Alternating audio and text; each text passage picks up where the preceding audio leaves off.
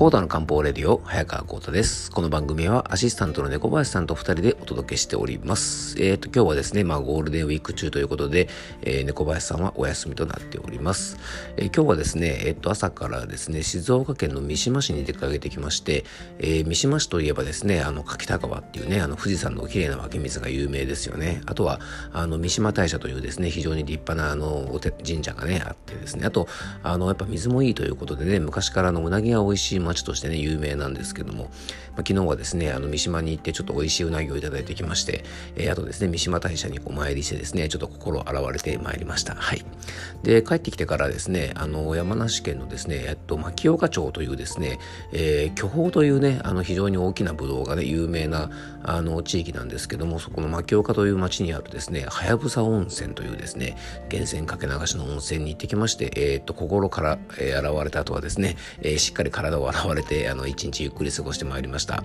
えー、ね、この配信されてる土曜日はですね、僕ちょっとね、今日はあの土曜日はお仕事なのでね、一日お仕事頑張りたいと思うんですけども、えー、もうね、ね今度の土日でも連休も終わりということで皆さんね、そろそろ仕事も間近かなということでね、気分もブルーになってる方もいるかもしれませんが、あの残り2日間の休みね、ぜひゆっくり楽しんでいただけたらと思います。えー、それでは今日の本題に移りましょう。コータの漢方レディオ、今日もよろしくお願いいたします。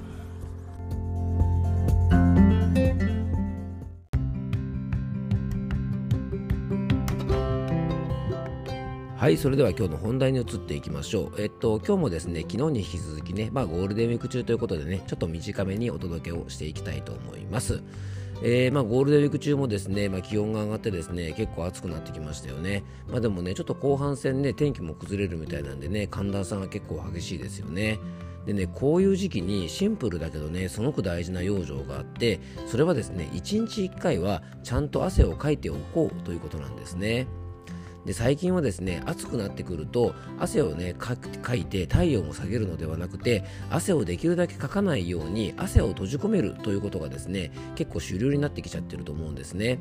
まあ、その証拠に制汗剤なんて言ってですね、まあ、あのスプレーとかで汗を閉じ込めたりとかあとねあのちょっと暑くなるとすぐエアコンをつけたりとか冷たいものを取ったりしてできるだけね汗をかかないようにかかないようにしているんですがあの実はですねせっかくねこうね気温が上がってきて暑くなってくるとですね体がですね暑くなってきたから体温下げますよ老廃物出しますよと言ってですねあの言ってくれて、まあ、体をですねあのからまあ、汗をかくことによって体温を下げてくれるためのね、まあ、そういうまあ生理現象なんですね汗をかくというのは。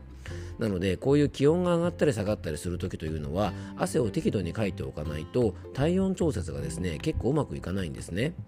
でそこでね僕たち人間は結構やってしまいがちなのが汗出しますよって体が言ってくれてるのに体を冷やしてですね閉じ込めたりしてしまうのでこうね出たがってた汗が結局ねあの体のあちらこちらで結構悪さするんですね。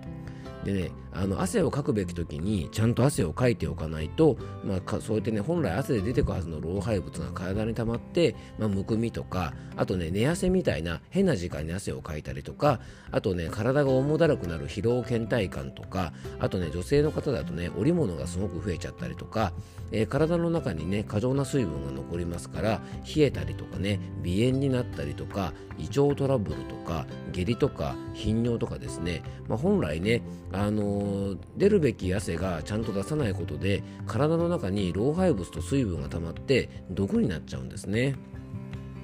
なので、あのー、まあ、あとね、ちょっと気をつけたいのがですね、本当だったらちょっと暑くなってきて汗を出さなきゃいけないのに、暑いからといってですね、汗はかかないのに水分だけ結構ガブガブ取ってしまうとですね、あの出て行き場のない汗は体に残ってしまうし、なんか水分ばっかりガブガブ取るしということでね、あのかなり体調としたらね、ややこしいことになりがちなんですね。なのでね1日1回どこかで汗をかくというのは夏の時期はもちろんなんですけどもこういう気温差がある時期というのはですね非常に大切だと思います。まあ、具体的にはね朝とか晩とか、まあ、汗をかいていいような状態の時にねあの軽い運動をして、まあ、しっかり汗をかいたりとかあとはですね、えっと、これはね、僕も大好きな養生なんですが、まあ、お風呂とかにね、自宅のお風呂でいいのでね、湯船にゆっくりちょっと使ってですね、あの、そうするとね、あの、すっきりと体の中の余計な水分出てきます。で、あの、お風呂でかく汗というのは、運動でかく汗とはちょっと違いますけどもね、体の中の過剰な水分というのは、出し入れすることがね、お風呂でしっかりできますので、あのぜひねお風呂なんかはねこれからの時期も活用していただきたいなと思います、えー、ちょっとね寒暖差もあったり気温も上がってきたりすることもあったので、えー、今日はですね一日1回は汗をかいておこうというお話をしました、えー、ぜひですねあのすっきり汗をかいてね快適な体調で、え日々を過ごせていただけたらなと思います。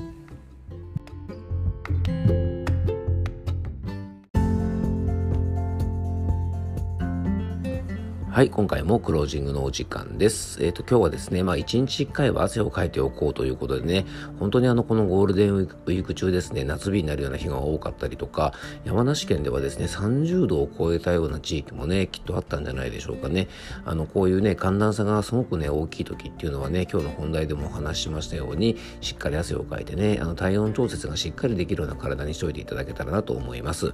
でね、あの、冒頭のご挨拶でね、ちょっとあの、温泉に行ってきたなんてお話をしましたが、実はですね、あの、のぼせてしまう、お風呂に入るとのぼせてしまうなんていうね、あの、ちょっとご質問をね、メッセージでいただいておりましたので、えちょっと近日中にね、そちらの方は、あの、ちょっとお答えしていきたいなと思いますので、えー、少々お待ちいただけたらと思います。えー、今日も聞いていただきありがとうございます。どうぞ素敵な一日をお過ごしください。漢方専科サータ薬房の早川幸太でした。では、また明日。